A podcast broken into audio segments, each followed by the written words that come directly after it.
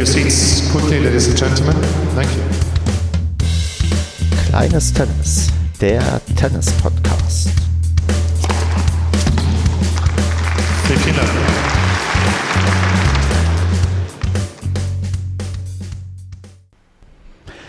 Kleines Tennis, Ausgabe Nummer 11. Wir nehmen auf am 13.05.2020. Mein Name ist Stefan und mit mir dabei ist heute der Karl. Ich grüße dich. Hallo Stefan. Ja, als erstes müssen wir hier vorab sagen, wir nehmen mal wieder Face-to-Face auf. Das ist die zweite Ausgabe, die ich jetzt mal hier versuche, auch mit jemandem aufzunehmen, dem ich persönlich gegenüber sitze und freue mich da sehr, sehr, dass das ähm, geklappt hat und dass wir uns jetzt hier gegenüber sitzen.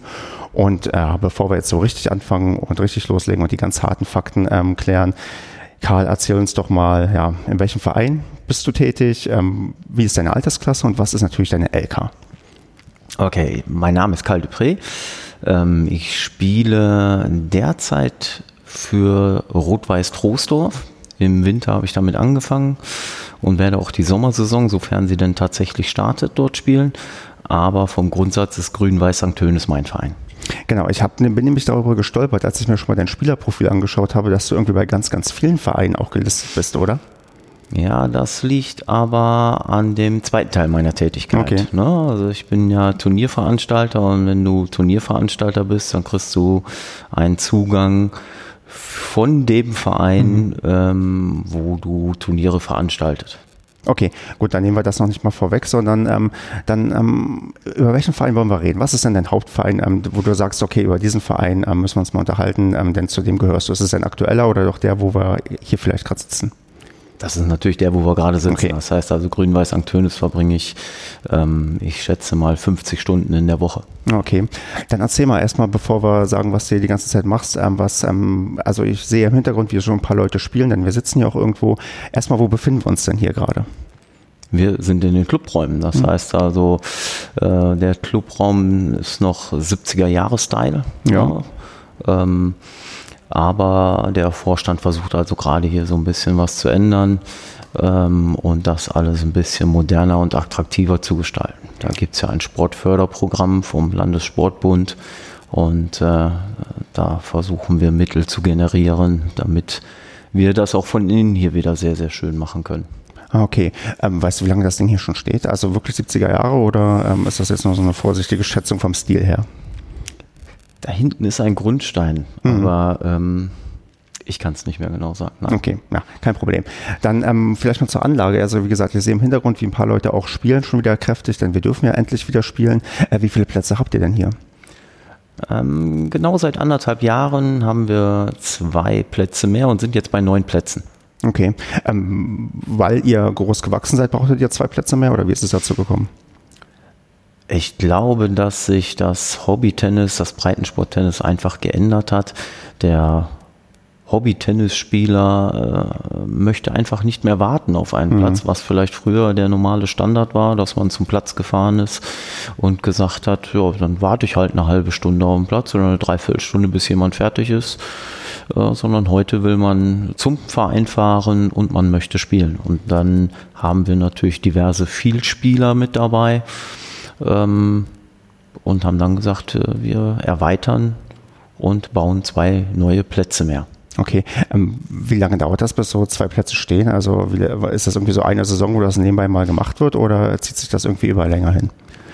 Ähm, wenn der Grund im Prinzip fertig ist, also sprich äh, die Firma, die den Platz baut, kann anrollen und äh, es ist alles plan, dann kann so ein Ding, glaube ich, in zwei, drei Wochen kann das stehen, inklusive Zäune drumherum Okay. und äh, die ganze Infrastruktur. Das geht relativ zügig. Okay, super. Dann die Frage, habt ihr auch irgendwie Möglichkeit in der Halle zu spielen oder ist ihr nur im Sommerhochbetrieb und sonst ähm, habt ihr keine Möglichkeit im Verein irgendwie auch nochmal euch im Winter zu betätigen? Ähm, wir haben das große Glück, dass äh, direkt in Lage von circa 50 Metern eine Halle ist, die auch vom äh, aktuellen Haupttrainer, Cheftrainer, Vereinstrainer äh, betrieben wird, so dass wir sehr, sehr schnell Zugang haben, um auf Plätze zu kommen. Zum Beispiel auch, wenn in der Sommersaison äh, es draußen regnet und wir leider von den Plätzen weg müssen, ähm, dann dauert das für uns Trainer zehn Minuten. Wir nehmen unsere Bälle mit und schon ähm, können wir in der Halle das Training weiter fortführen. Das ist natürlich ein bisschen äh, Luxus, den wir uns hier gönnen können. Ähm, wie viele Plätze habt ihr da in der Halle? Fünf. Okay, also dann ist es wahrscheinlich auch ausreichend, wenn ich sehe, hier sind ähm, dann neun Plätze drin, sind fünf, also sind die auch dann einigermaßen gut ausgelastet, aber nicht so, dass man halt ähm, ja ähm, zu wenig hat für die Leute, die irgendwie Bock haben zu spielen im Winter. Für uns aus dem Verein ist sicherlich, wir haben natürlich als erstes Zugriff drauf Mhm. durch, durch unseren Oliver Moors ähm, ne, ähm, und können, können dort als erstes zugreifen, auch gerade fürs Vereinstraining. Ja. Ähm, ansonsten, ja, also die Halle ist sicherlich immer jeden Abend bis sicherlich 20, 21 Uhr ausgelastet. Danach darf gerne noch jemand kommen. Hm, Okay. Ich muss jetzt aber trotzdem nochmal fragen, also weil wir jetzt ähm, hier den Verein hier haben und du ja noch beim anderen Verein jetzt ähm, deine, deine ähm, Medenspiele und sowas austrägst, kannst du zu dem auch was erzählen? Also wie du auf den gekommen bist und warum du jetzt auch ähm, da spielst, ist dir, also ohne vielleicht zu viel vorwegzunehmen, ob es jetzt auch nur am, weiß nicht, an deiner, deiner, deine Pläne liegt, wie hoch du irgendwie noch hinaus möchtest oder so. Ähm, Gibt es äh, erstmal, was ist der andere Verein und ähm, wie bist du denn zu dem gekommen und was unterscheidet denn den Verein von diesem hier? Die Vereine unterscheiden relativ wenig. Äh, Der St. Tönisser Verein hier äh, ist ein ganz klarer Breitensportverein. Das heißt, äh, wir spielen zwar mit der Herren 40 Mannschaft. Stimmt, ich glaube, ich hatte mein Alter vorhin gar nicht gesagt. Geschickt ähm, Umgang, ja. 47 Jahre alt und LK 7. Ähm, die beiden unterscheidet wirklich nicht, diese beiden Vereine. Ja, sind, äh, ich spiele dort genauso zweite Verbandsliga, wie ich hier zweite Verbandsliga spiele. Ähm, es war einfach so, dass äh, wir in der, in der Wintermedenrunde hier keine Mannschaft gestellt haben. Ja, und die Jungs, die ich dort kennengelernt habe, die waren einfach nett. Ich kenne die äh, Jungs von unseren Mallorca-Reisen, die waren damals mit dabei. Wir veranstalten also auch ähm, Trainingscamps auf Mallorca.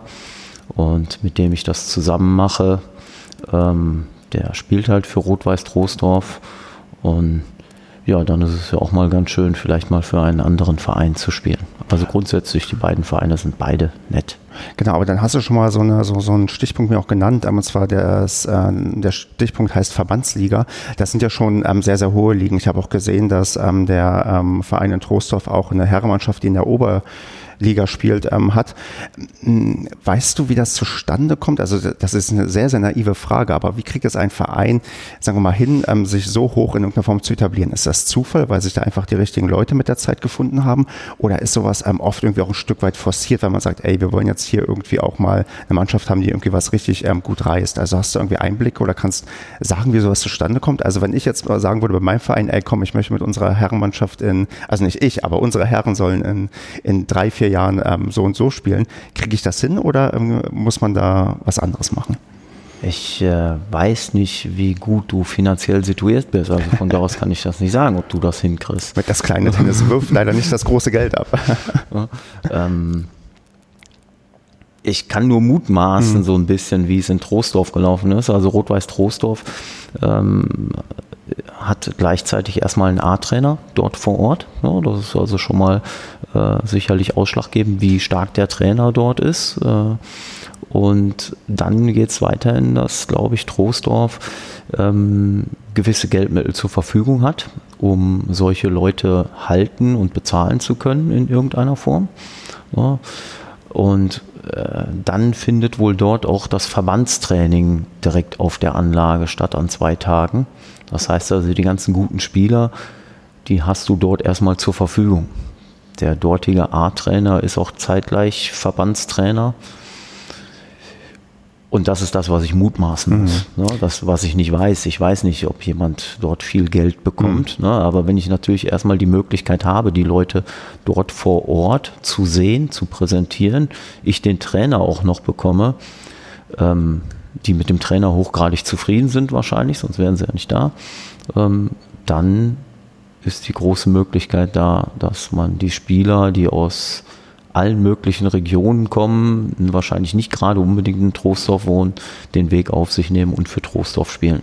Okay, also auf gut Glück werde ich wahrscheinlich dann ähm, nicht mit der Mannschaft nach oben gespült werden, sondern natürlich steckt da wie immer harte Arbeit und auch ähm, entsprechendes Engagement von den Leuten, auch finanzieller Natur dahinter, die da wahrscheinlich, sagen wir mal, positiven Einfluss drauf haben. Ja, Okay. so wird es sein. Ähm, jetzt zum Verbandstraining vielleicht mal was. Ähm, erstmal mu- muss ich, glaube ich, fragen, in welchem Verband sind wir hier eigentlich? Ich glaube, das ist noch gar nicht so transparent, weil ähm, auch die ganzen Wörter ähm, Troisdorf und ähm, St. Tönnes, ähm, A, welche Stadt, wo befinden wir uns hier eigentlich und in welchem Verband ähm, sind wir hier eigentlich, damit die Hörerinnen und Hörer das auch wissen?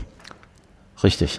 ähm, wir sind hier in der Nähe von Krefeld, also in St. Tönis. Die Stadt heißt selber Tönis-Forst.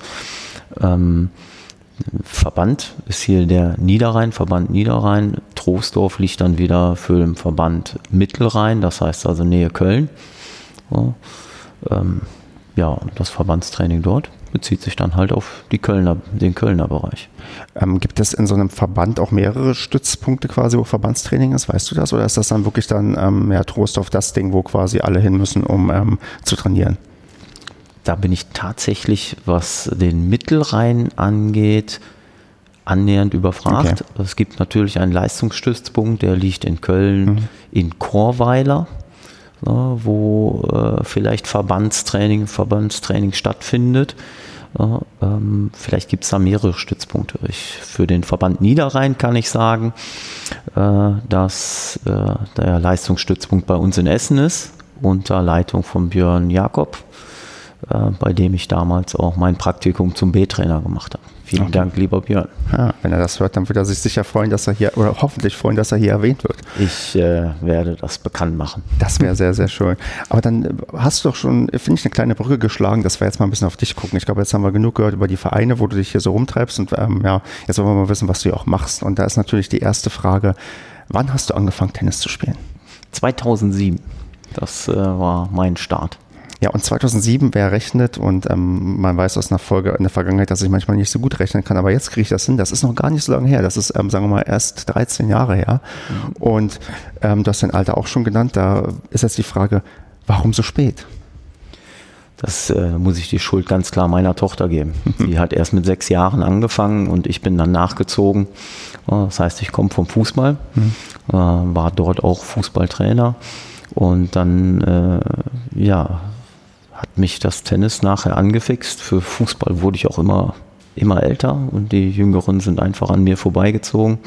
Die Erfolgserlebnisse waren dann im Fußball nicht mehr ganz so groß. Der Spaß war zwar noch da, aber ähm, Tennis war dann relativ schnell mein Sport. Okay, dann ähm, hilf mir mal beim Fußball. Gibt es da auch dann, sagen wir mal, Kategorien, wo man ähm, in, in höheren Altersklassen irgendwann unterwegs ist? Oder ist dann wirklich so, du musstest dich dann entweder mit den, weiß nicht, relativ jungen oder den ganz, ganz alten irgendwie ähm, herumschlagen und hattest da die unattraktive Wahl dazwischen, entweder zu, sagen wir mal, zu jung oder zu schlecht? Oder wie, ähm, wie vernichtend ist denn so ein, so ein Karriereende als Amateur-Fußballspieler? Total vernichtend. Okay. Ähm, nein, du hast ja nur die normale Klasse. Ja, also wenn du ins Erwachsenenalter reingehst und äh, kannst dann nachher bei den alten Herren spielen. Ähm, leider ist es dann allerdings auch so, äh, dass äh, mittlerweile auch bei den alten Herren sehr, sehr viel Jüngere dann noch dabei sind, die vielleicht in den normalen Herrenmannschaften nicht zum Zuge kommen. Und äh, ja, es, irgendwann war Fußball dann halt Okay. wirklich einfach vorbei. Dann bist du quasi dann zum Tennis rübergewechselt und dann ist jetzt, was mich interessieren würde, hat dir irgendeine Fähigkeit, die du beim Fußball hattest, ähm, zum Einstieg beim Tennis irgendwas erleichtert oder was du dann wirklich erstmal so auf von null, du musst eigentlich alles neu lernen. Ich meine, ich würde ja sagen, man muss wahrscheinlich sogar das Laufen quasi neu lernen, weil man sich ja doch ein bisschen anders auf dem Tennisplatz bewegt, auf dem Fußballplatz. Wie ist denn das gewesen, so der Einstieg für dich? Also konntest du aus dem Fußball was mitnehmen? Ähm, ich glaube, das räumliche Denken, wohin jemand den Ball unter Umständen spielt, das hilft dir schon mal.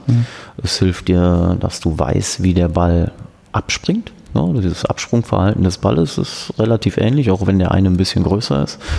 Und äh,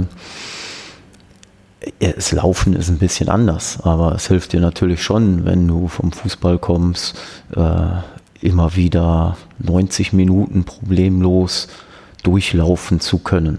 Ja, also ähm, klar, im Tennis sind kleinere Schritte erforderlich, aber ähm, jeder gelernte Tennisspieler, der dann nicht wirklich super, super gut ist, der mag es ja auch nicht so besonders gerne gegen Fußballer zu spielen, weil er genau weiß, dass die auf der anderen Seite laufen können. Ja, ich glaube, dann hast du sogar eher den Vorteil, weil ich glaube, der umgekehrte Schritt, die Ausdauer beim Fußball ist eine ganz andere vom, von, ja, von dem, was irgendwie gefordert wird, weil man viel, viel ähm, länger und mehr sich bewegt, weil ich bin zum Beispiel ein furchtbar schlechter Jogger, also auch furchtbar langsam dabei und so weiter. Und auf dem Platz bin ich eigentlich, würde ich sagen, relativ schnell und kann mich recht gut bewegen, weil auch immer nur so kürzere Sprints irgendwie oder kürzere ja, Bewegungen gefragt sind. Von daher hast du wahrscheinlich sogar den, sagen wir, den richtigen ähm, Umstieg gemacht. Andersrum wäre es wahrscheinlich ja für mich unmöglich, überhaupt noch Fußball, sagen wir, ob die, also nicht unmöglich, aber de de deutlich schwieriger, die richtige Ausdauer zu bekommen. Ich glaube, beides ist okay. möglich. Ne? Ich glaube tatsächlich, beides ist möglich. Es ist ähm, leider einfach so, egal welche Ausdauer hast, du musst diesen Ball übers Netz in dieses Feld reinbringen. Mhm. Wenn du das häufig genug kannst, dann ähm, geht es mit dem Erfolg relativ schnell. Genau, und dann, bevor wir mal zu deinem Erfolg kommen, wie das dann losging, eine Sache, die mich in Vorbereitung sehr, sehr interessiert hat, der Jonas hatte uns in, ich glaube, Ausgabe 6 hatte, war auch ein Späteinsteiger, hat erzählt, was er anders machen würde. Und zwar, dass er sich am Anfang Einzeltraining nehmen würde, um besser in den Sport reinzukommen. Und jetzt ist mal meine Frage, A, hast du Einzeltraining genommen? Und ähm, B, falls, ach nee, B eben frage ich gleich. Sag erst mal, ob du Einzeltraining genommen hast oder nicht zum Einstieg. Wie ist es denn bei dir losgegangen? Ich habe tatsächlich Einzeltraining okay. genommen. Ne? Also ich habe äh, tatsächlich hier bei unserem Oliver Moors hm. habe ich Training genommen und äh, es war auch sehr, sehr hilfreich, mhm. dann die Schläge auch vernünftig zu lernen. Genau, also das ist wahrscheinlich eine Sache, die du unterschrieben hast, als du es vielleicht gehört hast, als er gesagt hat, man sollte vielleicht mit einem Einzeltraining anfangen, erst recht, wenn man so spät vielleicht erst einsteigt. Oder gibt es auch, ähm, sagen wir mal, Gründe, warum man ähm, als Anfänger mit Gruppentraining anfangen könnte oder dürfte? Jetzt mal die finanziellen Gründe außer Acht gelassen. Also klar, das ist immer ein Grund, aber äh, sagen wir mal, technisch und ähm, um das Spiel zu erlernen, ist das wahrscheinlich doch das, was man den Leuten sagen wir mal, im, im höheren Einstiegsalter empfehlen würde? Alles macht Sinn. Okay. Also sprich, ähm, ich bin ja jetzt gleichzeitig auch mhm. auf der Trainerseite. Ähm, Zweiertraining würde ich also für die Einsteiger mindestens empfehlen, mhm. weil der Trainer sich dann jeweils immer auf eine Seite fokussieren kann und kann an den technischen Defiziten arbeiten. Hm. Also ähm, das hilft auf jeden Fall. Und dann muss man spielen, spielen, spielen, spielen. Und das vermute ich, hast du auch am Anfang sehr, sehr viel gemacht, denn ich unterstelle einfach mal, wer innerhalb so kürzester Zeit ähm, in die LK7 ähm, hochsteigen kann, der hat das nicht nur gemacht, weil er dann irgendwie zweimal ähm, die Woche ähm, Tennis gespielt hatte. Wie war denn der Einstieg bei dir? Also wie, wie heftig ähm, ging es denn los? Wie oft hast du gespielt? Wie oft hast du trainiert? Ähm, hast du da noch, sagen wir mal, Erinnerungen? Denn so lange ist es ja noch gar nicht her äh, ich trainiere also immer noch, ne? also auch, ja, auch, auch jetzt noch. Mhm.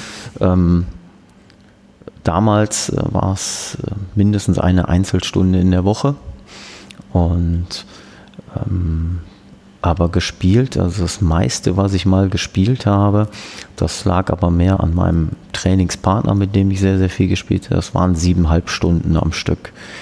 Da sind wir, oder bin ich allerdings zwischendurch dann auch mal vom Platz gegangen. Also ich bin sicherlich ausdauernd, aber das war das war mörderisch. Aber der wollte einfach nicht aufhören und vor allen Dingen hatte der vorher schon mit einem anderen Kollegen zwei Stunden gespielt. Das heißt, der stand neuneinhalb Stunden auf dem Platz. Ähm, aber das war Wahnsinn. An dem Tag hat dann äh, damals Rafael Nadal gegen Fernando Verdasco noch Australian Open gespielt. Daran kann ich mich noch gut erinnern.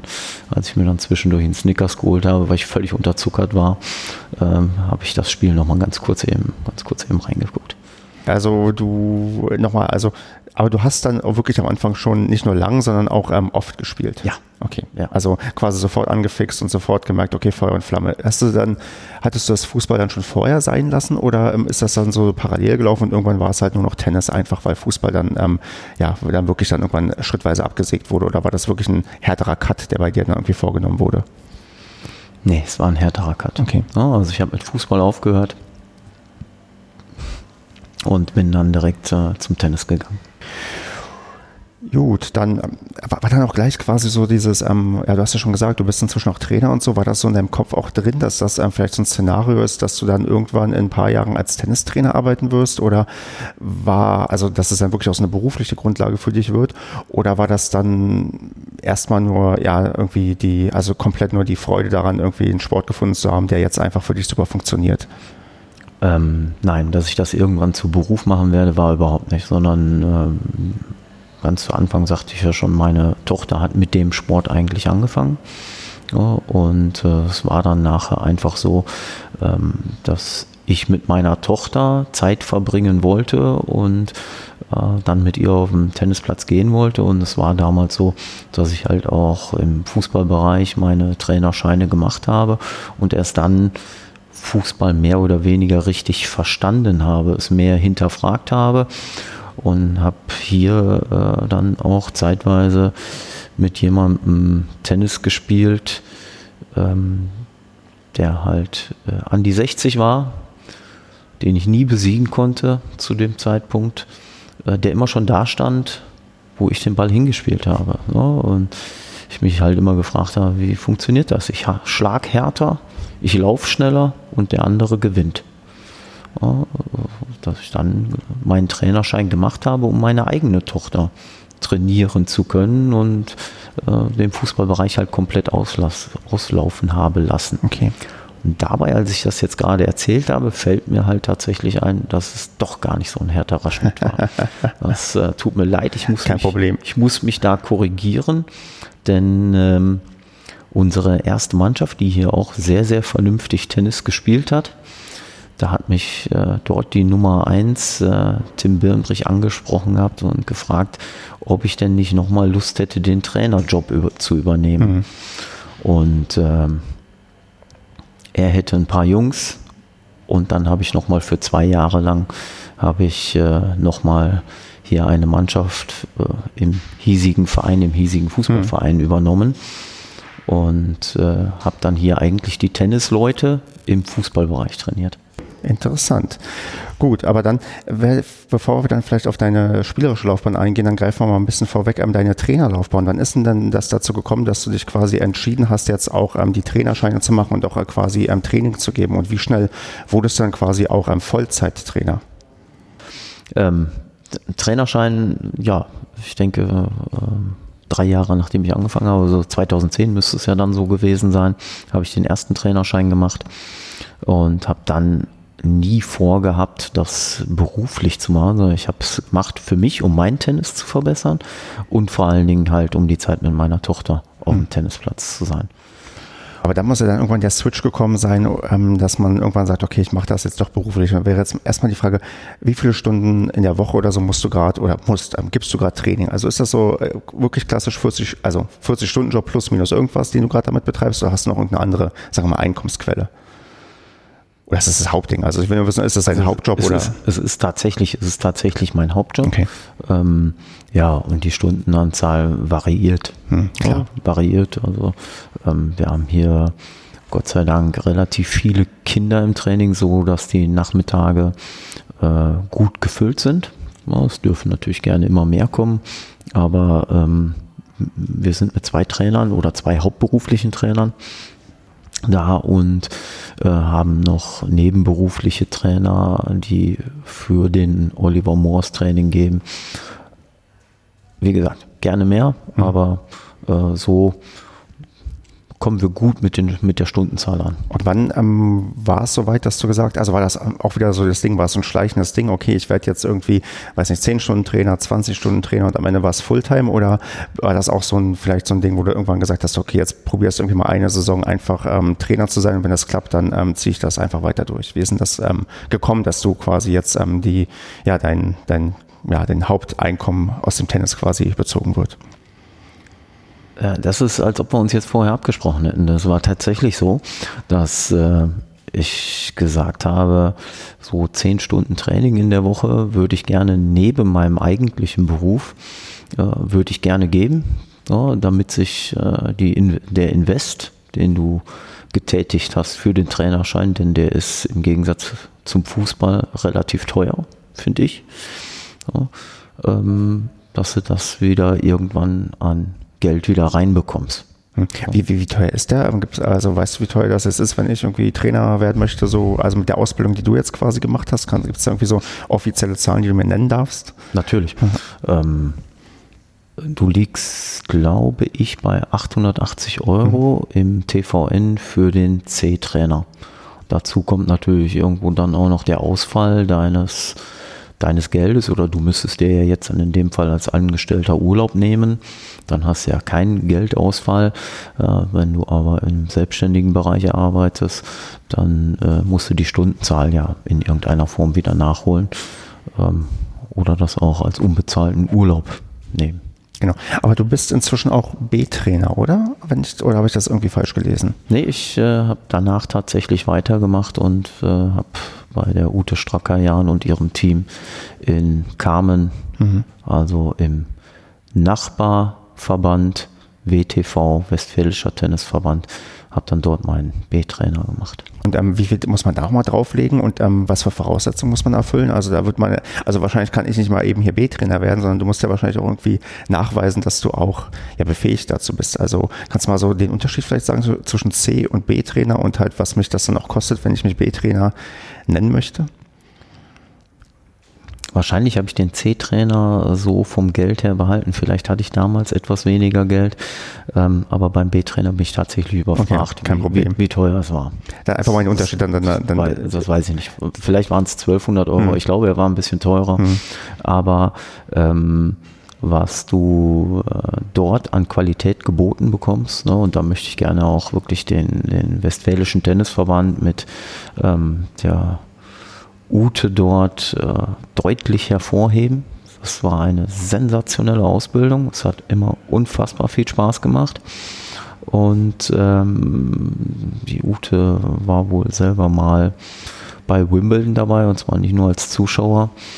Ähm, die ganzen Trainer dort vor Ort, die dich dort mit begleiten, ähm, haben mal auf der WTA oder auf der ATP mal Spieler mit trainiert. Ähm, nebendran, äh, wir sind im Trainerlehrgang, äh, kommt auf einmal Jan-Lennart Stoff an dir mhm. vorbeigelaufen, der dann dort äh, mal ein bisschen Bälle schlägt. Was heißt ein bisschen Bälle schlägt? Das Ding, das schlägt ganz schön ein. Ja, du bist halt sehr, sehr nah dran. Du bist so nah dran, dass du dann auf einmal mit Carsten Ariens, äh, damals gerade eben, glaube ich, nicht mehr Bundestrainer im Tennis, ähm, und Jan-Lennart Schluff zusammen duschen gehst. Ja, mhm. also ganz normale Menschen, ja, wo du dich auch ganz normal mit unterhalten kannst und ja. äh, richtig schön.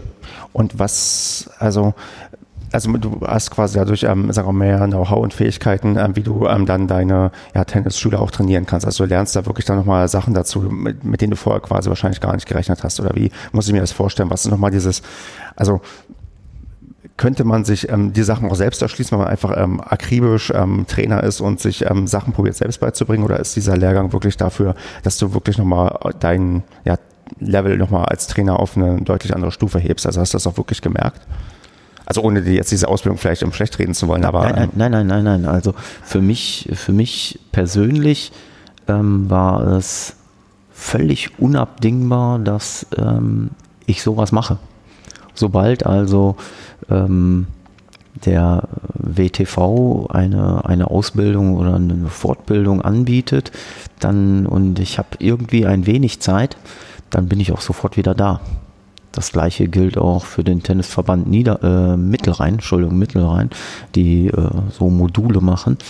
Äh, ich kann es wirklich nur jedem Trainer empfehlen oder ähm, jemand, der den C-Trainer-Lehrgang gemacht hat, sich gerade an diese beiden Verbände zu wenden, die dort unfassbar viel Wissen mitgeben und ähm, wirklich verschiedenste Bereiche auch ansprechen. Ne? Also für mich persönlich, ohne den, die B-Trainer-Ausbildung, würde ich auf verschiedenste Details bei den Spielern einfach nicht achten. Hm. Ähm, merkt man das auch an den den Leuten, die du jetzt trainierst, also was ich, wie drücke ich es aus? Also trainierst du jetzt auch, sagen wir mal, talentiertere und bessere Leute oder bildest du einfach nur alle Leute besser aus? Also steigt sich, steigert sich quasi auch die Qualität der Leute, die überhaupt zu dir kommen? Also spielt das da auch eine Rolle oder ist es wirklich eher so, du bringst die Leute jetzt einfach besser voran? Also da müsste man die Leute jetzt fragen, ne, die Ja. ich trainiere, ob ich sie besser voranbringe. ähm, ich versuche mein Bestes Hm. so, ähm, und mir fallen vielleicht jetzt Dinge auf, die mir vorher nicht Okay. aufgefallen wären. Bessere Leute trainiere ich deshalb nicht. Nein. Ja, also ich bin ja hier im Verein mehr oder weniger gebunden. Natürlich darf ich überall Trainerstunden geben, aber ich trainiere ja im Speziellen die Leute, die hier im Club sind. Okay, also du trainierst ähm, in Anführungsstrichen auch jeden und ähm, wenn ich hier im Club wäre, würdest du mich auch trainieren. Das wäre dann nicht unter deiner Qualifikation. Nein, Das, ähm, definitiv, definitiv nein, auch wenn ich dich nicht habe spielen sehen. Aber ich kann mir einfach nicht vorstellen, dass jemand, der so viel Begeisterung fürs Tennis und so viel Zeit jetzt dort aufwendet, dass er nicht äh, die Murmel auch vernünftig trifft. Mal besser, mal schlechter. Ich war ja die letzten Tage ein paar Mal auf dem Tennisplatz und man merkte nach der Corona-Pause, dass es nicht mehr alles so gut geht wie früher und auch die Ausdauer deutlich nachgelassen hat. Aber inzwischen, ja, manchmal treffe ich den Ball schon. Also ich glaube, du, wir hätten miteinander Spaß. Ja. Super. Mm, Zu deinem Trainer, zu deiner Trainertätigkeit. Doch eine Sache noch. Ich habe noch gesehen, du bist, ähm, äh, du bietest auch sowas an wie, wie Cardio-Tennis, Cardio-Training. Äh, Kannst du dazu vielleicht noch ein paar ähm, Stichpunkte fallen? Also was ist da vielleicht besonders anders? Ähm, warum sollte man das machen? Warum sollte man es nicht machen? Warum sollte man es machen? Also wer sowieso schon Spaß hat am Tennisspiel, der begeistert sich wahrscheinlich auch relativ leicht für Cardio-Tennistraining.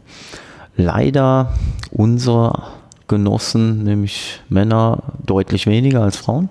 Das heißt, ich biete es jetzt hier im Club äh, zweimal in der Woche an. Im Sommer natürlich ein bisschen schwerer. Cardio-Tennistraining ist halt Tennis mit Musik. Das heißt, du hast bestimmte Stationen, die du durchläufst.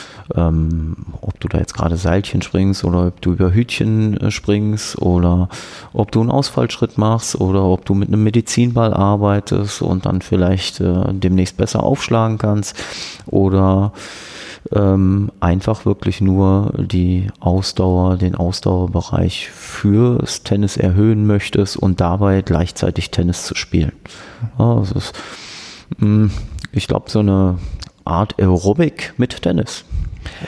Ich glaube, also mit dieser Beschreibung, ich, ich will nicht zu seinen ähm, ähm, Geschlechterklischees irgendwie abdriften, aber ich, ähm, also es klingt schon so, dass das eine Sache ist, die erstmal nicht ähm, so viele Männer irgendwie auf, äh, anspricht, weil es so nach Gesundheitssport irgendwie klingt. Und ähm, ich, also das war immer so mein Gedanke, wo ich, ich, hab, ich konnte mir nie was unter Cardio-Tennis vorstellen. Du bist der Erste, der mir das irgendwie erzählt hat, weil ich war auch mal in einer Tennisschule und habe ähm, da auch, ähm, da wurde auch ähm, Cardio-Tennis angeboten und ich habe niemals nachgefragt, weil ich dachte, ja, irgendwie klingt das so, nee, habe ich irgendwie keinen Bock drauf. Ich will eigentlich nur auf den Ball irgendwie draufprügeln. Und das ist ja gerade vielleicht auch bei im Herrenbereich immer so ein bisschen mehr verbreitet als vielleicht unter den Damen, die dann vielleicht auch das auch unter Umständen machen, um irgendwie ja, sich fit zu halten und irgendwie äh, solche Sachen zu erledigen. Also das ähm, könnte vielleicht ähm, der Grund sein, warum die Mann-Frau-Quote da vielleicht ähnlich ist wie hier im Podcast, weil es das, das hier ja auch nicht so einfach ist und dafür ist bestimmt auch Gründe gibt, warum Frauen sich nicht so einfach ins, ins kleine Tennis hineintrauen. hineintrauen. Das ist schade, dass äh, Männer da so denken. Ich habe ja irgendwann diesen Cardio-Tennistrainerschein äh, dazu gemacht, äh, musste halt auch eine gewisse Fortbildung mitmachen. Wir waren mehrere Männer und wir hatten unfassbar viel Spaß dabei. Ich hätte mir also durchaus vorstellen können, das äh, deutlich, deutlich länger noch zu machen, wenn ich nicht so kaputt gewesen wäre. Okay, also, also äh, wirklich so fordernd wie, ähm, wie man sich das dann jetzt vielleicht vermuten kann von den Erzählungen, die du hast. Also du bist dann auch wirklich auch fertig und ähm, auch gut ausgepowert. Ich lade dich gerne ein. Äh, am Freitag um 19 Uhr äh, findet nochmal ein Cardio-Tennis-Training statt. Du bist äh, mit Sicherheit der Jüngste dann Mhm. dort. So. Und äh, machst am Freitag einfach mit und dann schneidest du das in die Folge rein, wie du wahrscheinlich mit äh, nicht ganz unattraktiven Damen dann zusammen wahrscheinlich deutlich kaputter bist als die. Ich überlege mir. Okay, super, Karl. Jetzt, wir haben schon ganz viele tolle Sachen erzählt, aber jetzt müssen wir nochmal über deine Tenniskarriere reden, denn ähm, wir haben ja hier das ähm, LK-System als Aufhänger und da du jetzt bisher der ja, höchstspielendste ähm, Gast bist, der die LK7 erreicht hat, okay, die ganz platte Frage. Wie erreiche ich LK7? Also wie, ähm, also wenn du es schaffst, schaffe ich es auch oder wenn du es schaffst, kann es jeder schaffen oder war bei dir auch ähm, da eine Kombination von ähm, großem Willen, Training und Talent dabei? Also was hat da den meisten Ausschlag gegeben, dass du es in so schneller Zeit, in so, sagen wir, in so einem, ich will nicht sagen hohen Alter, in einem höheren Alter, als was ich jetzt äh, habe, das erreicht hast? Ja, vielleicht ist das hohe Alter in dem Fall sogar ein Vorteil. Vielleicht, deswegen erzähl mal. Also woran liegt es denn? Ähm, ja, ich bin da irgendwie so reingerutscht. Mhm. Also ich äh, habe unheimlich gerne Tennis gespielt oder ich spiele immer noch unheimlich gerne Tennis, so dass ich mich mit einem, ja jetzt muss ich ja sagen, ehemaligen Mannschaftskollegen ähm, auch heute Morgen noch um 6.30 Uhr getroffen habe vor meiner ersten Trainerstunde und äh, erstmal anderthalb Stunden Bälle mit dem geschlagen habe. Ja, ähm, das machen wir häufiger in der Woche und ich habe einfach Spaß an dem, was ich tue und ja, wenn du genügend Turniere spielst, ja, dann findest du auch immer einen, der in dem Fall dann an dem Tag mal ein bisschen schlechter war. Leider habe ich jetzt nicht mehr ganz so viel Zeit, Turniere zu spielen, aber sonst würde ich das auch da weitermachen. Ähm, ja, und so das erste Mal, dass ich einstellig geworden bin, da habe ich als LK12, glaube ich, einen LK9er geschlagen im April. Das hätte ich mir nie vorstellen mhm. können, dass ich äh, tatsächlich da einen LK9 schlage. Ähm, aber an dem Tag war ich dann im Match-Tiebreak besser. Mhm. Ja, dann ist der Sommer so an mir vorbeigezogen und ich habe da eigentlich nie weiter drüber nachgedacht, jetzt tatsächlich nochmal anzugreifen und mal einstellig zu werden. Irgendwann im August, dann war ich nochmal sehr, sehr nah dran durch Zufall. Und dann habe ich gesagt, hey komm, jetzt probierst es mal und probierst LK9 zu werden. Das hat dann nachher am Ende auch noch funktioniert. Ja, dann, was machst du dann? Dann war durch Zufall mal ein LK8 dabei. Und ja, jetzt glaube ich, bin ich das zweite Jahr oder ich glaube das dritte Jahr LK7.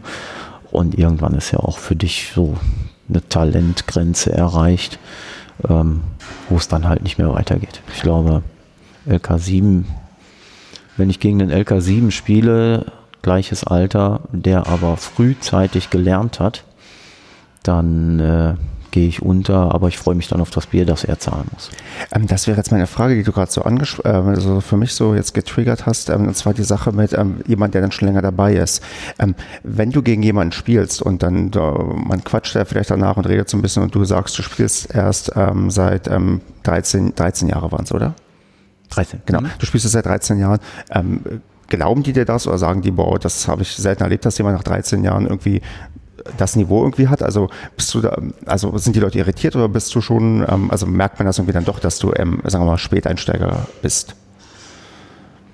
Ähm, also die Leute in der Leistungsklasse, die merken natürlich relativ schnell, mhm. dass ich ein Quereinsteiger bin. Mhm, okay. Weil die kennen sich alle untereinander. ja. ja. Die, die ähm, also zumindest im regionalen Bereich, ähm, das ist ja dann schon teilweise Niederrheinliga im LK7-Bereich. Die sind zusammen aufgewachsen. Ja, ja, die haben sich früher auf Jugendturnieren, auf Jugendturnieren getroffen, dann haben die sich im Herrenbereich getroffen ne, und der ein oder andere ist vielleicht weggezogen und vielleicht mal ist mal einer dazugezogen, ne, aber die äh, in dem Bereich, die kennen sich einfach. Genauso ist es bei mir. Ich bin erst 13 Jahre in diesem Tenniszirkus dabei und nichtsdestotrotz hier am Bezirk 1 sind wir hier jetzt gerade. Ähm, Kenne ich schon relativ viele, ähm, die nicht nur LK7 sind, sondern auch die LK22 sind. Mhm. Ja, ähm, der Tenniszirkus ist dann doch, obwohl so viele Mitglieder da sind, sehr, sehr klein. Okay. Man kennt sich. Okay. Ähm, und wenn du dann, wenn wir, wenn wir jetzt mal einfach ähm, uns überlegen, okay, du ziehst jetzt nach äh, München und ähm, fängst irgendwie da an Tennis zu spielen, würden dann die Leute ähm, irritiert sein und ähm, sagen, ey, du spielst doch nicht erst seit, ähm, seit, ja, seit diesem Jahrtausend, sondern du hast doch bestimmt schon in den 90er Jahren den Schläger geschwungen. Also was meinst du denn, wie man das auch so von der, von der Leistungsfähigkeit irgendwie einschätzt, einfach so, wenn man dich so sieht. Oder wenn du dich jetzt als Trainer vielleicht auch sehen würdest, also wie du selbst spielst. Also wenn du dich selbst trainieren müsstest, ähm, meinst du, das fällt, also fällt das auf oder fällt das nicht auf? Ja, es fällt an der Beinarbeit auf. Okay. Ja, also ähm, wie gesagt, vom Fußball. Vom Fußball ähm, sind es eher raumgreifende Schritte. Hier Mhm. sind es viele kleine Schritte. Man achtet mehr drauf, wie man sich zum Ball stellt. Äh, das fällt den Leuten natürlich deutlich leichter, die es frühzeitig bei einem guten Trainer vernünftig gelernt haben.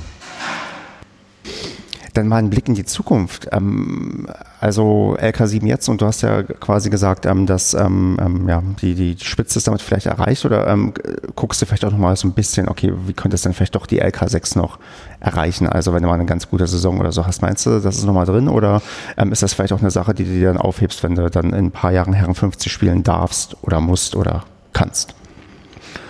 Äh, Tatsächlich ist es so, dass äh, ich mir natürlich ein Ziel gesetzt habe, aber das ist nicht mehr LK bezogen, sondern ich würde gerne mit 50. Äh, ich hoffe, es ist nicht so vermessen und ich hoffe, das fällt mir nie auf die Füße. Ich möchte gerne mal in die deutsche Rangliste rein. Das wäre mm, ein Ziel, was ich mir gestellt habe, was ich dann natürlich mit einem LK-Turnier in dem Fall nicht erreichen kann. Dazu muss ich halt Ranglistenturniere spielen. Aber ähm, das wäre nochmal schön.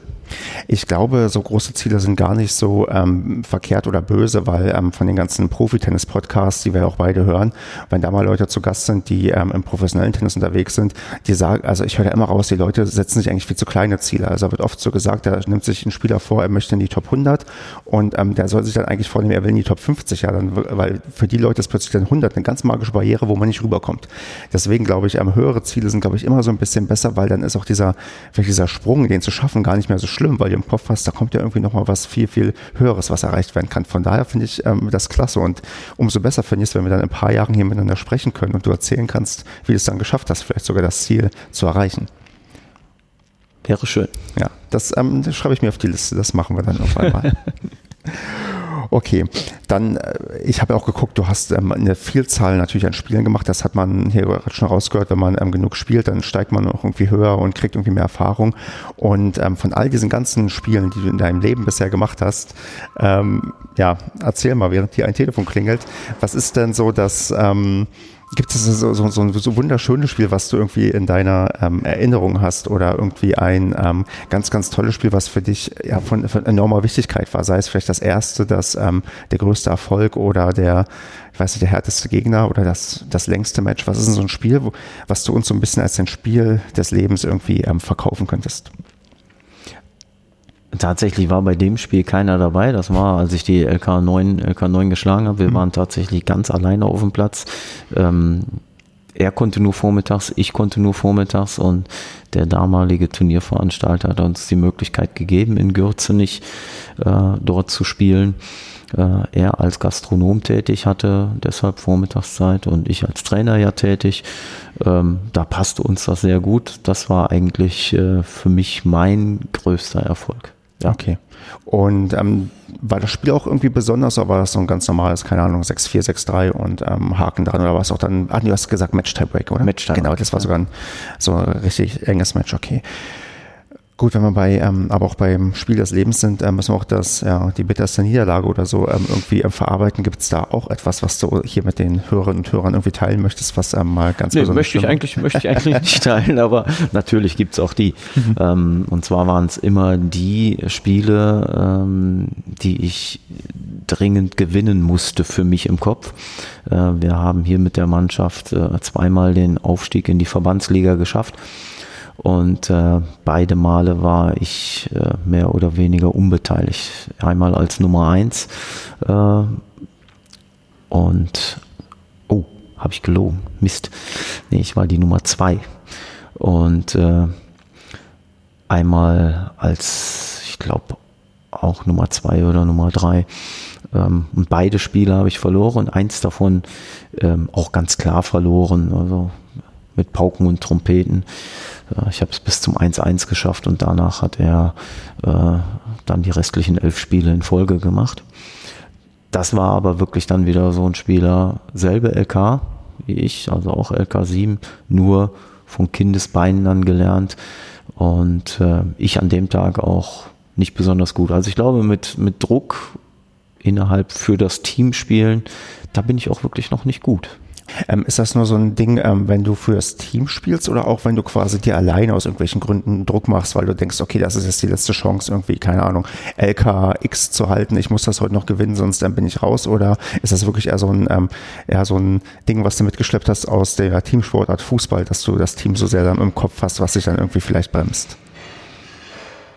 Eigentlich sollte ich ein Team ja fördern und es sitzt ja auch immer einer deiner Mannschaftskollegen auf der Bank und versucht dich zu unterstützen, aber ähm, das kommt bei mir im Kopf scheinbar nicht so okay. richtig an, sondern ich äh, weiß ganz genau, wenn ich verliere, dann liegt das Team 1-0 zurück. Mhm. und ähm, ja, vielleicht muss ich da mal auf die Couch. Ähm, ist denn das ähm, auch schon in, sagen wir mal, den ähm, Sphären, wo du gerade ähm, ähm, trainiert wirst oder wie du dich trainierst, auch schon ein wichtiger Punkt, irgendwie die Psyche, wie man die irgendwie stabilisieren kann und auch stärker halten kann? Oder ist das immer noch so ein bisschen außen vor in den Sphären, in denen du dich bewegst?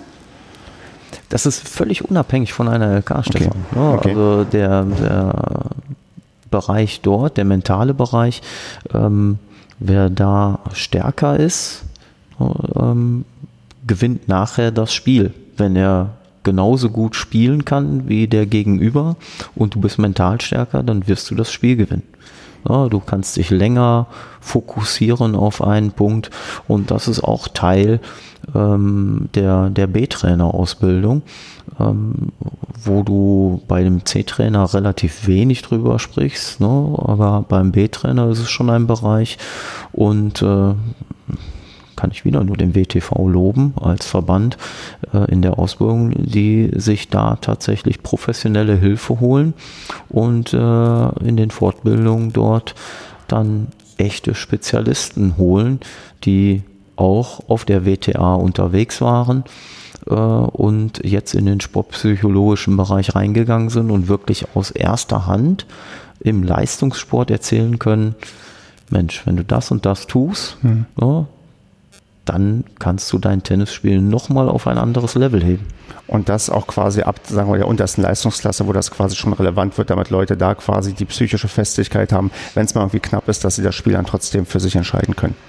Ah, genau. Okay. Ja, also du liegst gerade 9 zu 10 hinten im Match-Style-Break und das ist genau der Part, den du, den du eigentlich noch gewinnen müsstest, ist das letzte Match und du schaffst es, dich wirklich nochmal voll zu konzentrieren, ohne dass du dir selber diesen Druck machst. Mhm. Ja, das ist ein interessanter Bereich auch, finde ich ja, vielleicht sollte ich mir da auch nochmal dann äh, für die Zukunft jemanden suchen, der da auch wirklich nochmal ganz viel zu erzählen kann. Denn mit dir möchte ich jetzt mal ein anderes Spezialthema noch anreißen.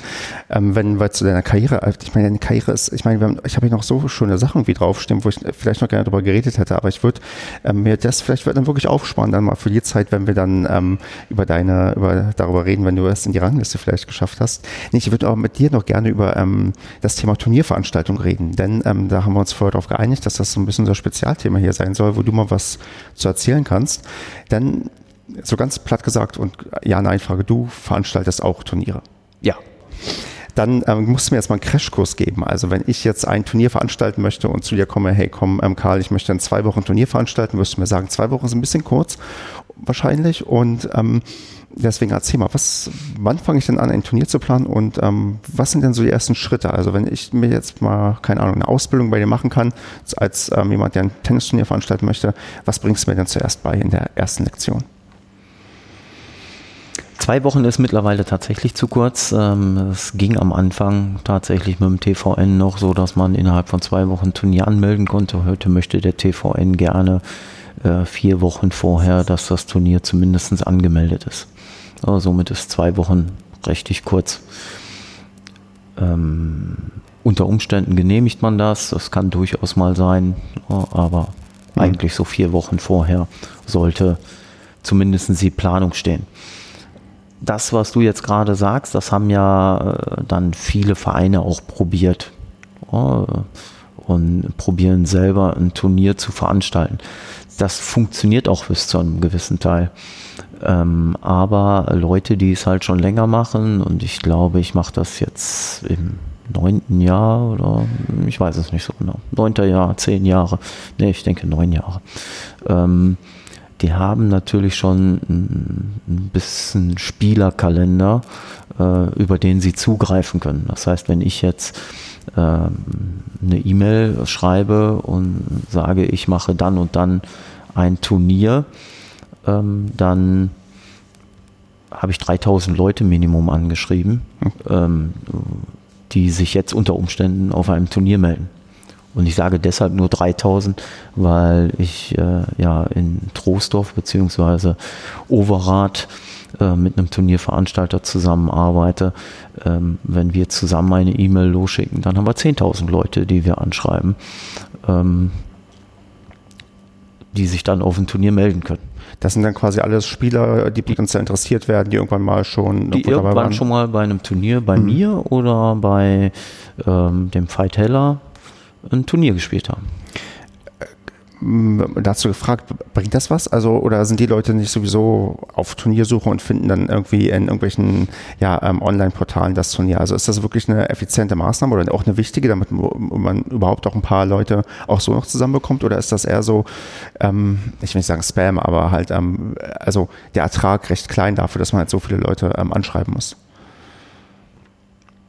Hast du Erfahrungswerte?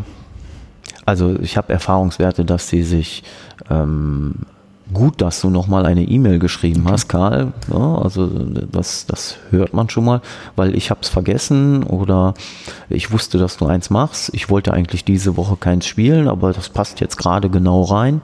Ja, ähm, so dass eigentlich bei mir so zwei Wochen vorher oder eine Woche vorher die erste E-Mail rausgeht und dann äh, zwei oder drei Tage vorm Nennschluss äh, geht nochmal äh, so eine Art Reminder raus. Achtung, du musst dich jetzt so langsam anmelden, weil ansonsten ist es zu spät, dann ist der Nennschluss vorbei. Okay. Was für Turniere veranstaltest du denn dann? Also so LK-Turniere handelsüblich für ähm, alle Leistungsklassen oder sind da auch, sagen wir mal, höherklassige, äh, große irgendwie mit dabei? Also wie, was machst du denn genau? Ähm, ich hab, bin tatsächlich gestartet mit LK-Turnieren. So, das äh, ist dann passend fürs kleine Tennis. Mhm. Ja, klar. Ähm, da komme ich her. Ich habe die ersten Turniere im Verband Mittelrhein gespielt. Die haben das LK-System, glaube ich, ein oder zwei Jahre länger als wir. Und ähm, da konnte man kleines Tennis spielen. Das heißt, hier im, im äh, Niederrhein, zu der Zeit, wo ich gestartet bin, gab es das LK-System nicht. Und äh, ich habe mich auf Turniere angemeldet. Ich komme vom Fußball. Für mich war es ganz normal, dass ich äh, 32 bis 40 Spieltage hatte. Und für mich war dann hier die Medensaison fünf Spiele, sechs Spiele und dann war die Geschichte schon wieder vorbei. Das äh, hat mir einfach persönlich nicht gereicht. Also habe ich mich auf äh, solche Ranglistenturniere völlig unbedarft ange angemeldet und äh, bin regelmäßig schön verhauen hm, worden. Mhm. Dass ich heute noch weiß, äh, mein erstes Spiel überhaupt in der Wertung habe ich gegen Rainer Bongard gemacht. Rainer Bongard war ehemals mal so die Nummer 76 wohl bei den offenen Herren in Deutschland. Äh, habe damals meine Frau daneben gehabt und ähm, die hat immer nur noch gefragt, ob ich den Ball sehe. Oh, der schlug einfach nur immer irgendwo ein, allerdings vorher erst immer im Feld. Also keine Gnade. Doch, der hatte echt Gnade, weil ich äh, habe nur 6-1-6-1 verloren. Hm. Der hat also immer bis zum 5-0 Vollgas gegeben. Äh, dann hat er mir ein Spiel geschenkt. Dann hat er wieder bis 5-0 Vollgas gegeben und dann hat er mir wieder ein Spiel geschenkt. Jetzt müsste ich sagen, nein, ich habe es mir hart erarbeitet. Nein, das war nicht so. Ah. und so bin ich dann dazu gekommen und habe äh, selber gesagt, äh, ich spiele dort verschiedene Turniere. Der Verband Niederrhein hat sich dann auch auf das LK-System geeinigt. Lass mich so ein Ding hier bei uns in St. Tönis mal aufziehen. Ich äh, probiere es einfach mal. Das hat von Beginn an eigentlich ganz gut geklappt. Es wurde angenommen. Leider war ich in Krefeld nicht der Erste, der das gemacht hat. Ähm, aber ich war der Zweite. Okay. Ja? Wie, was ist denn da der Worst Case? Also, wenn man zum ersten Mal so ein Turnier ähm, veranstaltet, meine größte Angst wäre ja, dass ähm, keiner kommt oder zu wenig Leute Interesse haben. Wie, ähm, also passiert sowas, dass du äh, denkst, okay, so ein Turnier ist jetzt irgendwie, weiß nicht, vollkommen schief gelaufen, weil einfach zu wenig Leute gekommen sind oder sich zu wenig angemeldet haben? Oder kriegt man das schon irgendwie hin durch diese ja, diversen Maßnahmen, durch Leute anschreiben und ähm, ja, durch Leute aus dem eigenen Verein, die dann irgendwie vorbeikommen? Es war tatsächlich am Anfang so, dass ich hier natürlich Hilfe innerhalb des Vereins hatte. Das heißt also, ähm, dass so die ersten 10, 12 Mitglieder hier aus dem eigenen Verein teilgenommen haben und äh, dadurch sich schon ja nachher eine Stammklientel sich gebildet hat. Also ich sag mal, vielleicht war das erste Turnier nur mit 50 Leuten besetzt für so ein Wochenende. Was ich mittlerweile schaffe, auch mit 80 oder 100 Leuten zu besetzen. Ähm, es ist tatsächlich die ganze Zeit immer weiter gewachsen. Es schrumpft nicht, sondern es funktioniert, weil es auch genau auf die Leute abgestimmt ist. Ne? Das ist dieses LK-System. Du hast äh, zwei Spiele an einem Tag oder ein Spiel samstags, ein Spiel sonntags und du kannst es in deine Freizeit um deine Familie herum bauen. Und das ist, glaube ich, das Schöne an diesem System.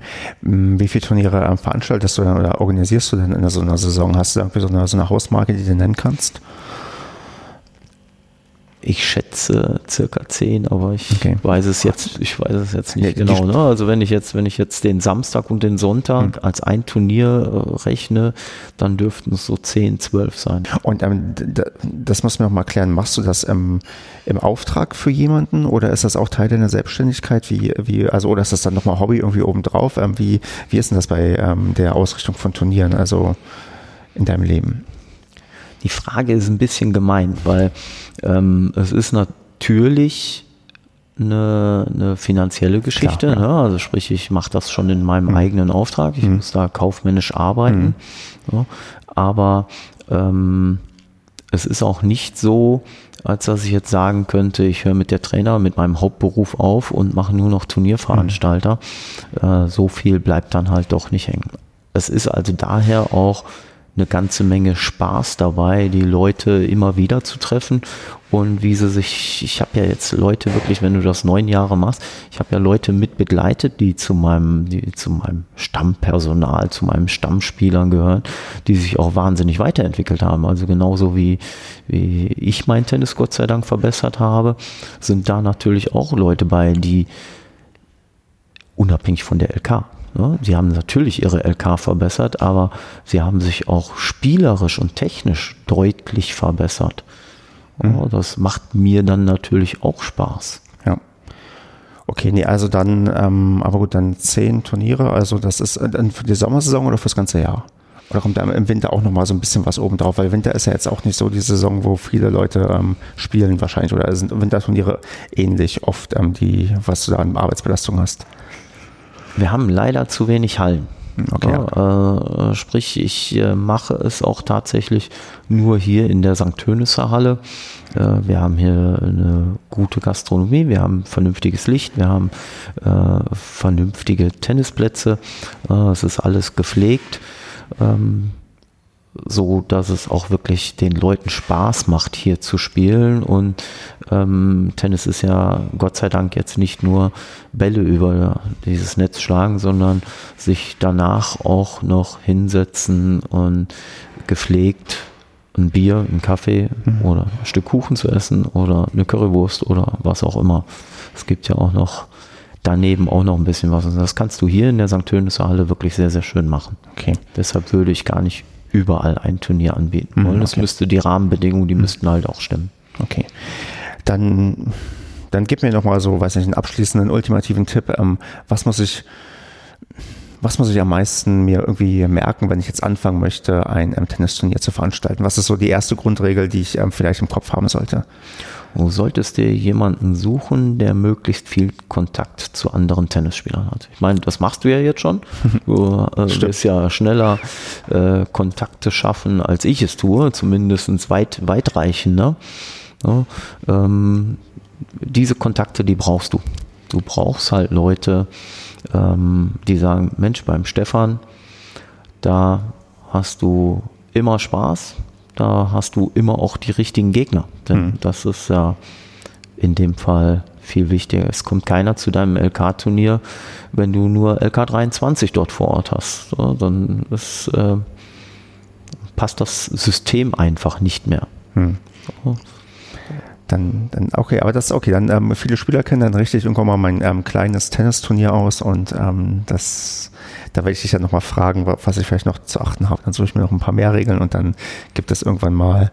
Regeln, du musst die Regeln natürlich können. Ne? Also ein, Tennis, ein, Tennis, ein Tennisturnier äh, darfst du ja mittlerweile nur noch mit LK-Führerschein Hm. ähm, äh, machen. Ne? Du hast ja, glaube ich, in Folge 4 war das, hattest du einen Schiedsrichter dabei. Ja, genau, der war Ja. äh, recht ähm, weit oben auch schon mal Genau. quasi im Ja. Stuhlschiedsrichter war genau und das Also den holst du dir dann dazu, Hm. Denn du brauchst einen Oberschiedsrichter. und das könntest du doch auch machen, oder? Ich habe ja hier irgendwie noch auf meinem Zettel stehen, das ist ein Thema, was wir heute aussparen, aber du bist ja auch noch nebenbei Oberschiedsrichter, oder? Genau. Dann merke ich mir das auf jeden Fall auch noch. Dann, ähm, wer weiß, vielleicht können wir mal dann irgendwann.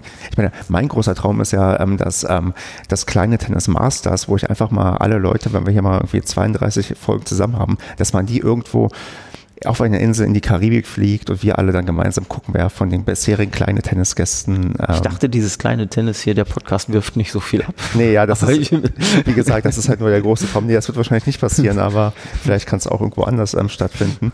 Ähm, aber dann, um mal da zu sehen, wie passiert, wenn wir alle aufeinandertreffen würden, das stelle ich mir sehr romantisch lustig vor.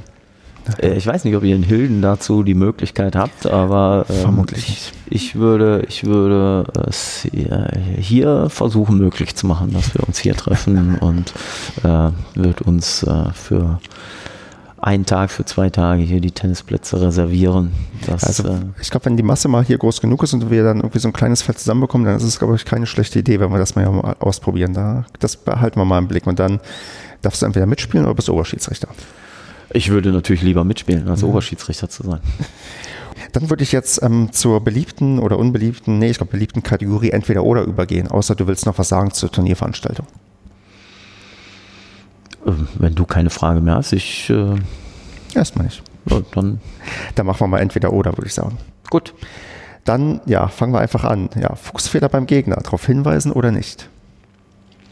Es ist mein Gegner? Nein, ich weise nicht darauf hin. Okay. Was, äh, ich, äh, weil das Thema beschäftigt mich in letzter Zeit so ein bisschen, ähm, weil ich habe da, glaube ich, auch irgendwie einen Artikel drüber gelesen, irgendwo gefunden im Internet, ich, der war, glaube ich, sogar schon älter, ähm, dieses Fußfehler-Ding, das schleift sich bei einigen Leuten richtig ein, dass die jetzt ständig übertreten. Was macht man denn da? Also es gibt ja Leute, die können damit leben oder Leute, die regen sich drüber auf und ähm, ich weiß nicht, wie es jetzt, wie gesagt, als Schiedsrichter da so geht, aber wie, also spricht man sowas irgendwann mal an, weil Wieder eine böse Frage, denn als Oberschiedsrichter muss ich in Anführungsstrichen reagieren, ähm, wenn mich ein Spieler darauf anspricht. Ja, also sprich, ich bin ja kein Stuhlschiedsrichter, wie glaube ich Malte war es, ne? genau. Ähm, da als Stuhlschiedsrichter muss er ansprechen. Ich werde angesprochen von einem Spieler und muss dann eigentlich zum Platz hin und muss dann mir das selber dort vor Ort einmal anschauen und muss dann halt reagieren, muss dann sagen, Mensch, bitte pass mal ein bisschen auf. Hm. So wäre auch das korrekte Vorgehen, ähm, wenn Ja. mich das wirklich stören würde. Okay. Ja. Okay. Ja. Ähm, mit LK 23 oder 22 hattest du, ne? Nee, ich habe noch gar keine, ich bin, ich steige erst Also wieder du ein. steigst Ich- ein, genau. So, das, ähm, Der, der, Wenn das- du nicht sofort in der Regionalliga startest ne, oder in der Niederrheinliga, dann kommt der Oberschiedsrichter ja nicht so auf dich zu. Ähm, Nee, pass. Ich, ich glaube, ich könnte damit aktuell auch noch leben, ähm, aber äh, die Frage hat mich irgendwie beschäftigt und jetzt hast du auch diese böse Frage abbekommen. Die nächsten werden, glaube ich, noch ein bisschen ähm, entspannter. also wenn dich das wirklich stört, ne, dann wirklich zu Okay. demjenigen hingehen, ihn selber erst ansprechen. Vielleicht äh, einer ist ja immer bei euch Oberschiedsrichter, der Kapitän der Gastmannschaft, äh, den kannst du dann ja hinzuziehen. Aber bei 5 Zentimetern, Stefan. Nee, ich, ich, das verzeih ich noch. Nee, ich, ähm, oh Gott, nicht, dass die Leute ein falsches Bild von mir haben. Kommt doch keiner zu meinem Turnier. nee, dann machen wir äh, mal eine einfachere Frage. Turnier, veranstalten oder mitspielen? Wir haben glaube ich, hier am Niederrhein wirklich gute Turnierveranstalter. Das heißt der Christian Engelberg, der Jürgen Luther. Ähm, ich zähle mich selber auch dazu. Wir hatten noch mit dem Fabian Becker vom Seitenfarm Cup hatten wir äh, gute Turnierveranstalter oder haben gute Turnierveranstalter vor Ort, die auch ähm, schon viele, viele Spieler, viele, viele Spieler äh, haben auf die sie zurückgreifen können, so dass ich lieber mitspielen würde an deiner Stelle. Okay. Warmlaufen oder gleich auf dem Platz? Ja. Es wäre schön, wenn die Leute sich warm laufen ähm, oder ähm, Stretching vorher machen, ne, damit sie sich nicht verletzen. Die Regel ist es leider nicht. Was machst du? Ja, also ist es, ist, es ein, ist es ein wichtiges Spiel, ist es ein wichtiges Spiel, gehe ich vorbereitet rein, dann mache ich schon etwas. Ja, ähm, ist es ein für mich nicht so wichtiges Spiel, dann ohne Warmlaufen. Nächste Frage. Tennis mit 45 Jahren noch anfangen oder sein lassen? Auf jeden Fall anfangen. Dieser Sport äh, macht in jeder Altersklasse Spaß äh, und das ist ja eigentlich auch das Schöne. Mhm. Ja, mit 45 kann das sein, dass man Familie gegründet hat oder Familie bestehend ist und ähm, rückblickend bin ich ja durch meine Tochter zum Tennissport hingekommen und auf jeden Fall anfangen. Okay. Letzte Frage: Ball über den Zaun oder übers Clubhausdach? Weder das eine noch das andere. Okay. Deine Bälle gehen hinten an die ähm, Begrenzung des Sounds.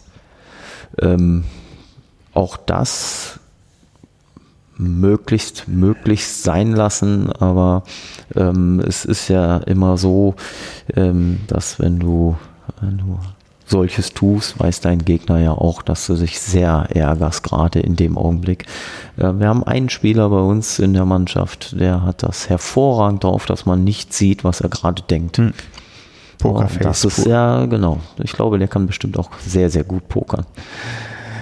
Super, Karl. Ich wäre soweit durch und ähm, ja, eigentlich muss ich dich fragen, willst du noch unbedingt was loswerden an die große, weite Öffentlichkeit oder ähm, gibt es noch was, was du ja, sagen wolltest, was du bisher noch nicht sagen konntest?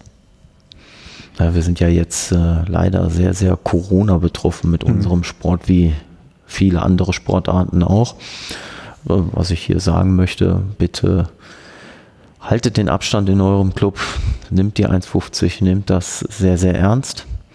So, denn äh, nehmt ihr es nicht ernst, dann schließt man relativ schnell den Club wieder und das möchte, glaube ich, keiner von uns.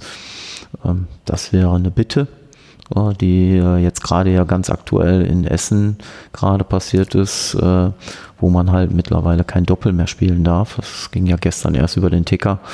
Ähm, deshalb lasst uns im Moment durch die Corona-Zeit noch gucken, dass wir das irgendwie gut hinkriegen und die den Abstand einhalten, so dass das Ordnungsamt uns nicht irgendwelche Clubs nachher noch zumacht.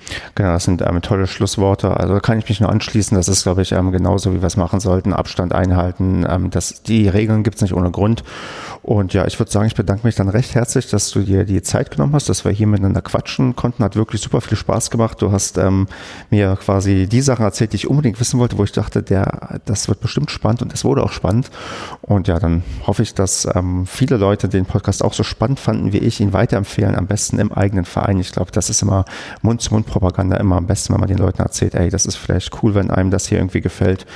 Ja, und wir beide, würde ich sagen, sehen uns dann entweder Freitag beim Cardio-Tennis oder wenn du ähm, Lass, lassen wir es dabei bestehen. Also am genau, Freitag beim cardio -Tennis. Ganz genau. Dann ähm, ja, vielen, vielen Dank, Karl, und ja, mach's gut. Ja, ich danke dir, Stefan. Schön, dass du da warst. Ja, super. Ciao. Ciao.